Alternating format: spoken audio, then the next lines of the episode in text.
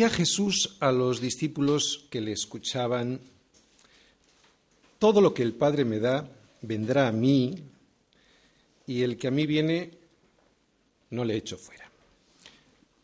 Todo lo que el Padre me da. No sé si lo entiendes, pero parece que está muy claro. Para mí está muy claro. Los que hoy os habéis bautizado, y también muchos de los que estamos aquí, hemos de saber que somos un regalo del Padre al Hijo. Un regalo. Y algo más.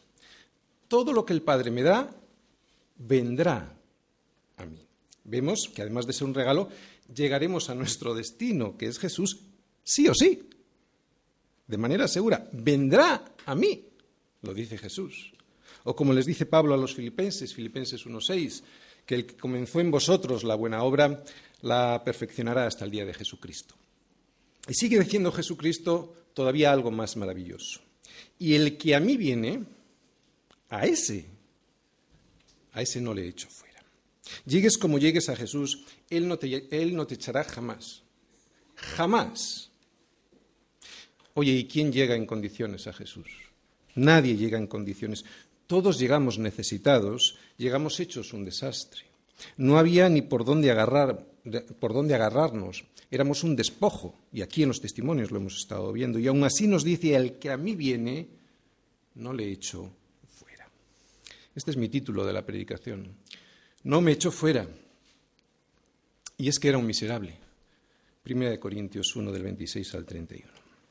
Mira, Dios no, elige lo excelente, escoge a lo más miserable.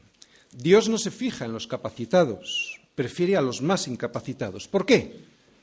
Pues para que nadie se jacte en su presencia y además para que ese milagro de la transformación que va a hacer en tu vida sea tan evidente que la gloria, toda la gloria, sea para Él.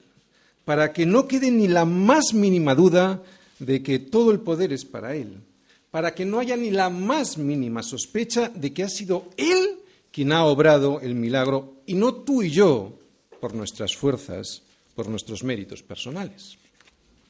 Nadie de los que hoy se ha bautizado tomó esa decisión, la de bautizarse, porque crea que es alguien bueno.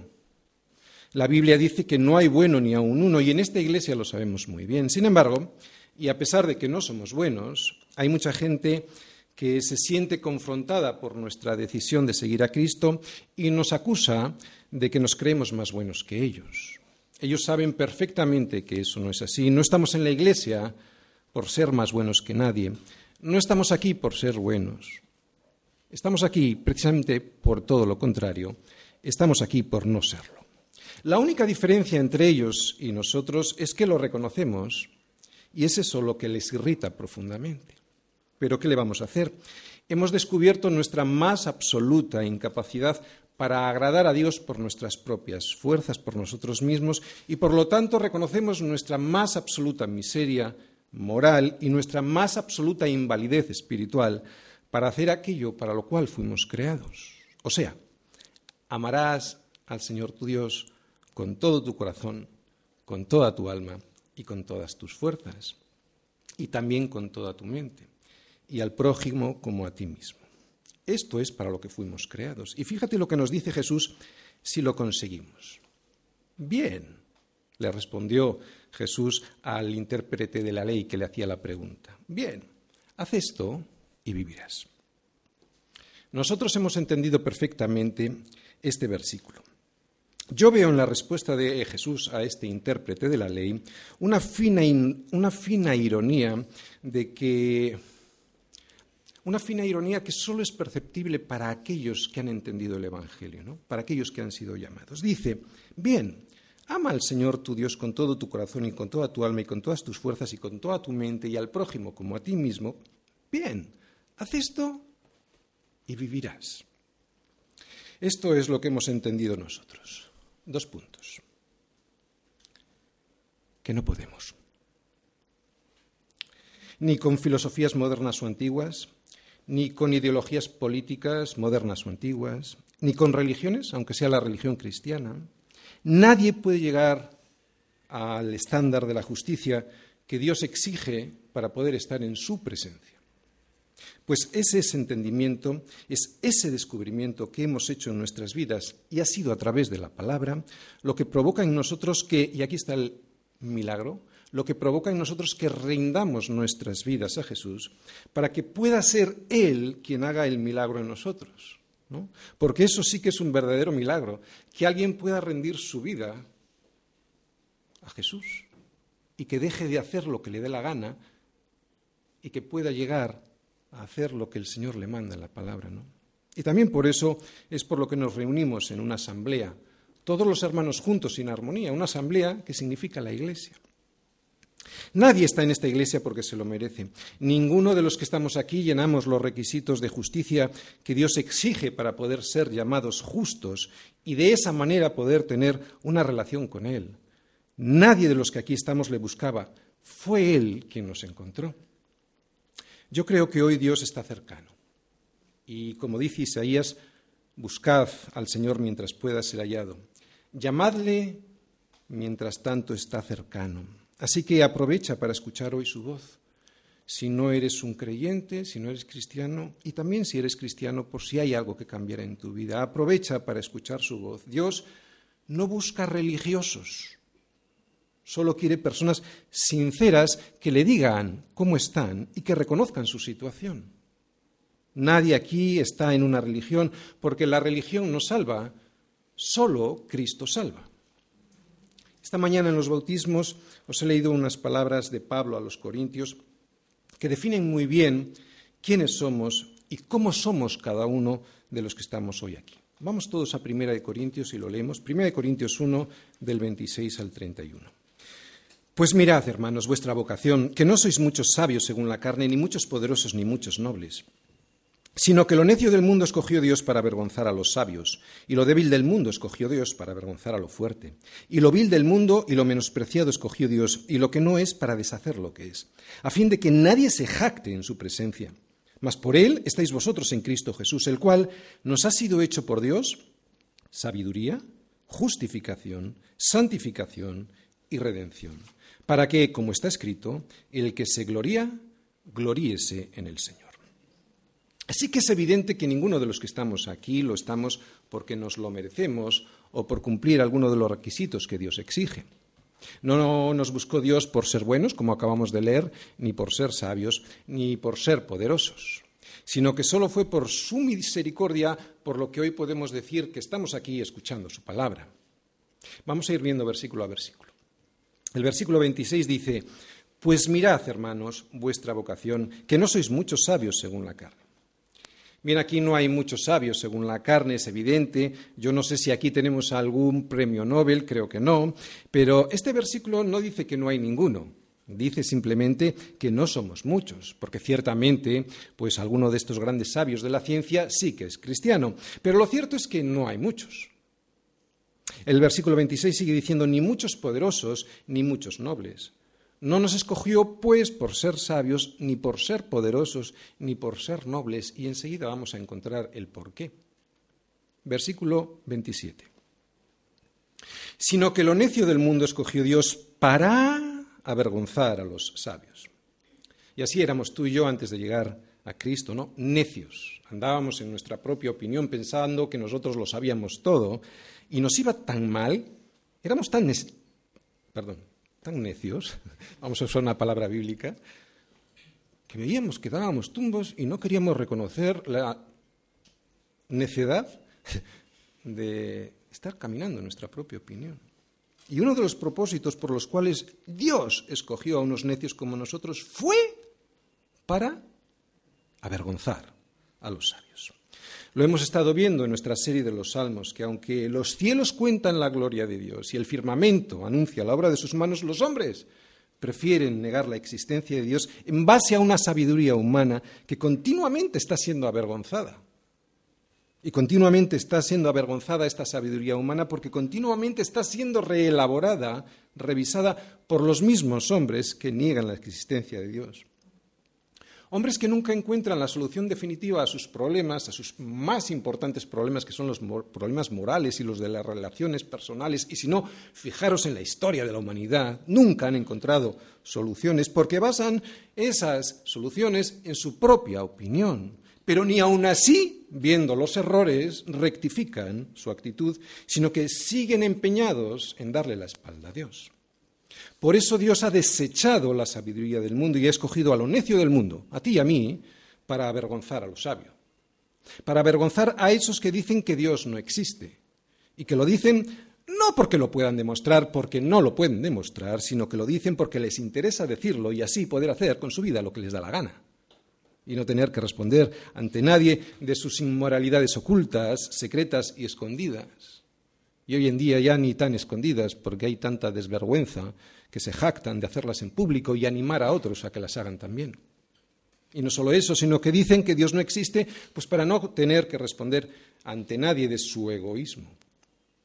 Es por eso que Dios ha desechado la sabiduría del mundo para avergonzar a los sabios, más bien a los que se creen sabios, ya que nosotros ya sabemos que la verdadera sabiduría consiste en el temor de Dios. O sea, en escuchar lo que Dios tiene que decirnos a través de su palabra, en reverencia a esa palabra, para saber qué es lo que Él quiere, sabiendo que las consecuencias de la desobediencia a su opinión, a su palabra, no son buenas, son nefastas para nuestra vida. Eso es la sabiduría, el temor a Dios, a lo que Él dice en su palabra escuchándola en reverencia para tomar las decisiones que Él ya sabe que nosotros tenemos que tomar. Además, sigue diciendo el versículo 27, a lo débil del mundo escogió Dios para avergonzar a lo fuerte. Oye, ¿te sientes débil tú para seguir a Jesucristo, el camino que es Jesús? Pues enhorabuena, porque es a esos a los que escogió Dios. Y los escogió para avergonzar a lo fuerte una persona así de débil es la persona idónea para Dios, alguien débil para que su poder, el de Dios, se perfeccione en tu debilidad. Ahora bien, aquí Dios no está hablando de una debilidad sin más, está hablando de una debilidad reconocida. Y no solo reconocida, porque si nos quedásemos ahí simplemente en reconocer nuestra debilidad, simplemente adoptaríamos una postura de resignación algo muy católico, pero nada bíblico. Está hablando de una debilidad reconocida, sí, pero además, y esto es lo importante, rendida a los pies de un Señor que es todopoderoso. Esta debilidad, escucha esto, por favor. Esta debilidad es la buena tierra. Esta debilidad es la tierra fértil sobre la que Dios quiere depositar la semilla de su palabra para que crezca un árbol grande, fuerte, frondoso, que dé fruto y que también dé sombra. No hay otra tierra mejor. De hecho, no hay otra tierra en donde pueda ser plantado el Evangelio, sino en una tierra de debilidad. Y esta debilidad reconocida y rendida a sus pies es la que Dios usa para avergonzar a lo fuerte lo fuerte son aquellos que creen que en su propia prudencia, con su propia opinión y según sus propios consejos podrán salir adelante. Pues para avergonzarlos es para lo que Dios escoge a lo débil del mundo, ¿no? Y así hacer el gran milagro que dentro de un momentito vamos a ver. Dice la Escritura que serán avergonzados y lo serán. Puede que no al principio, pero cuando después de un tiempo continuando por su camino, del camino de su propia opinión, descubran que no han logrado nada, nada de lo que pretendían, serán avergonzados. Y serán avergonzados incluso antes de llegar a su presencia. ¿Por qué serán avergonzados incluso aquí? Porque en vez de reconocer su incapacidad, su debilidad, se justificarán de sus errores echándole la culpa de lo que les pasa a otros, a los políticos, a la sociedad, al vecino, al esposo, a la esposa. Se justificarán, y esto es paradigmático, se justificarán incluso echándole la culpa a Dios, a ese Dios en el que no creen. Qué frustrante. Disimulan, pero les va mal. Lo niegan, pero no salen del hoyo en el que se han metido por su propio consejo. Y como no reconocen esa debilidad en la que están, siguen hundiéndose cada día más y cada día más y cada día más, hasta que ni siquiera son conscientes de los desastrosos resultados de su propia miseria. Es cuando la conciencia está ya tan cauterizada que ni siquiera reconocen la miseria en la que están viviendo. Y no solo escogió a lo débil del mundo, sino también, versículo 28, y a lo vil del mundo y lo menospreciado escogió Dios. ¿Te das cuenta por qué estabas hoy aquí? Porque eres alguien menospreciable. ¿Hay alguien hoy aquí que se preguntaba por qué ha venido a la iglesia cuando en realidad no pensaba venir? Pues porque lo vil del mundo es lo que ha escogido Dios, no hay, no hay casualidades. Acabas de leer a quién escoge Dios. Él escoge a los miserables. Otra cosa diferente es que tú no lo reconozcas y entonces, por lo tanto, no quieras escuchar lo que hoy Él tiene para decirte. Pero te ha escogido por ser un miserable. Yo todavía me pregunto todos los días, ¿cómo es posible que Dios me haya escogido para predicar su palabra, siendo yo tan vil y menospreciado, no solo para el mundo, sino yo mismo, para mí mismo, y sin embargo tan escogido para Dios? Pues aquí tengo la respuesta. En este versículo tengo la, respuesta. El Señor me está diciendo en este versículo, Tony, no fue porque fueras algo excelente, fue porque lo vil del mundo y lo menospreciado escogió Dios. ¿Hay alguien hoy aquí que no se siente identificado con estos requisitos que Dios exige para aquellos que le van a servir? ¿No encajas en esta descripción? Porque si no encajas en esta descripción y crees que tú puedes porque tú lo vales, entonces Dios va a decirte lo que le dijo Jesús al intérprete de la ley. Bien, ama al Señor tu Dios con todo tu corazón y con toda tu alma y con todas tus fuerzas y con toda tu mente y al prójimo como a ti mismo. Bien, haz esto y vivirás. O dicho al revés, por si no lo entendemos, porque a veces somos muy necios. Si no lo haces, morirás. O como lo diría yo, adelante machote, a ver hasta dónde llegas, en tus propias fuerzas. Y también vemos que ha escogido, sigue diciendo el versículo 28, lo que no es. Vemos que Dios escoge lo que no es.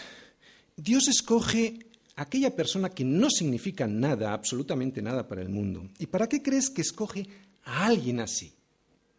Porque aquí viene el gran milagro. Pues Dios ha escogido la que no es, escucha bien, para mostrar al mundo de lo que Él es capaz de hacer con alguien así de miserable. Transformarle de cerdo a hijo. Este es el gran milagro, que Dios consigue de la nada algo. Más aún, que Dios consigue hacer de algo peor que la nada alguien muy querido para él, un hijo. Y al mismo tiempo escoge lo que no es para deshacer lo que es, más bien para deshacer a aquella persona que cree que es algo, ¿no? ¿Para qué? Versículo 29, a fin de que nadie se jacte en su presencia. ¿Cuántas sorpresas habrá en aquel día? Primero, para los religiosos, Aquellos le dirán, Señor, Señor, no profetizamos en tu nombre y en tu nombre echamos fuera demonios y en tu nombre hicimos muchos milagros. Y el Señor, ¿qué les contestará? Nunca os conocí, apartaos de mí, hacedores de maldad. Nunca os conocí significa que habéis hecho muchas cosas, habéis tenido muchas actividades en la iglesia, pero no habéis tenido una relación de intimidad conmigo. Por eso no os conozco porque no habéis tenido una relación personal conmigo. ¿Os dais cuenta a quién conoce Jesús? A aquel que tiene una relación íntima y personal con Él. Y no solo sorpresas para los religiosos, sino también para todos aquellos a los que les hablamos de Jesús y se ríen.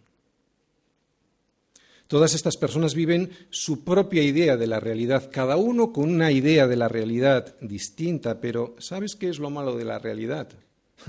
que existe que es una. Y la única, la única realidad que existe y que es una es la verdad. Y la verdad es una persona que se llama Jesucristo. En aquel momento ya nadie se podrá jactar en su presencia. Las cosas están claras ahora, pero en aquel momento las evidencias de su poder y de su deidad, que ahora vemos manifestadas en las cosas hechas, serán tan evidentes que ya no habrá nada que decir. Nadie se podrá jactar en su presencia. Versículo 30. Mas por Él estáis vosotros en Cristo Jesús. Por Él por Él. Es por Él por lo que habéis llegado al bautismo. Todo es por Él. No es ni por sabiduría ni por fortaleza humana. Pero atención, tampoco es porque fueras débil o porque fueras necio o menospreciado o vil. Uno no se debe de jactar en su fortaleza, pero tampoco debe de hacerlo en su debilidad. Es por Él, solo por Él. Porque Él decidió elegir a lo más débil para avergonzar a lo fuerte. Mas por Él estáis vosotros en Cristo Jesús. Aquí, así que todo se lo debemos a Cristo Jesús.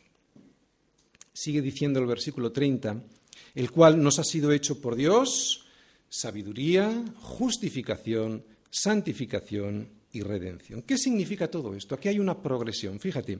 Pues que cuando Él llegó a nosotros se nos abrieron los ojos, y aquí los testimonios que hemos escuchado así nos lo demuestran. Cuando Él llegó a nosotros a través de su palabra se nos abrieron los ojos. ¿Y qué es lo que pasó? Pues que de la necedad de nuestra opinión pasamos a la sabiduría, y esta es la primera palabra que veis ahí, pasamos a la sabiduría de Dios. Cuando a través de la luz del Evangelio que es Cristo, entendimos el error en el que estábamos y decidimos cambiar el rumbo de nuestra vida arrepintiéndonos de haber estado viviendo de espaldas a Dios, y esto es sabiduría, pues también nos llegó por Él la segunda cosa que veis ahí, la justificación. Dios nos justifica, nos hace justos a través de la sangre de Cristo. Y esto, mi hermano, lo que significa es que el Padre ya no te ve a ti, ve a Cristo. Cuando te mira a ti, te ve a través de la sangre de Cristo, o sea, la persona más perfecta que pisó esta tierra, ¿no? La justicia, por eso estás justificado. Y después de justificarnos viene la tercera cosa que vemos, la santificación. Esto significa que Él nos habilita para poder caminar en santidad. Nos separa, eso santidad, nos separa para Él, para un propósito santo, para un propósito bueno. Lo he dicho muchas veces en esta iglesia y lo vuelvo a repetir hoy. La santidad no es un estado, o sea, me justifica el Señor después de creer y ¡pum! soy santo perfecto. No, la santidad no es un estado, la santidad es un proceso. Es un proceso en el que uno pues va caminando por una senda y yo lo digo de esta manera y lo quiero repetir para que no te frustres. Es un proceso, ¿de acuerdo? Así que cuando caigas, no te frustres, es normal. Te levantas y sigues caminando por la senda de justicia que es Cristo Jesús. ¿De acuerdo? La santidad es apartarte para ir a un propósito bueno y santo, pero es un proceso en el que uno va caminando por una senda que es la senda de los justos. Y ya sabemos a que sí cuál es la senda o cómo es la senda de los justos. Proverbios 4, 18. Mas la senda de los justos es como la luz de la aurora, que va en aumento hasta que el día es perfecto. Camino de santificación, estamos en la tercera palabra, es un camino que va en progreso hasta que el día es perfecto, hasta que llegando al final de nuestros días alcancemos, y aquí viene la cuarta palabra, alcancemos la redención de nuestros cuerpos, que significa la glorificación. Ya tendremos un cuerpo en el que no solo no hay pecado, sino que tiene la incapacidad de pecar. Esa es la glorificación, el rescate de nuestros cuerpos en el día de la resurrección. Versículo 31. Para que, como está escrito, el que se gloría, gloríese en el Señor. Este es el propósito final. No pierdas de perspectiva en qué consiste todo este proceso de la santificación. No se trata de ti o de mí, se trata de Él. Este es el propósito final. No es para que te vaya bien, que te va a ir bien. No es para que tu familia conozca la verdadera vida aquí, que la va a conocer. No es para que te vayas de vacaciones, aunque te puedes ir de vacaciones. Es para que en todo eso que haces, la gloria se la lleve Él. Para que, él se para que el que se gloría, gloríese en el Señor. Oye, ¿Más claro? Yo creo que no puede estar más claro. Solideo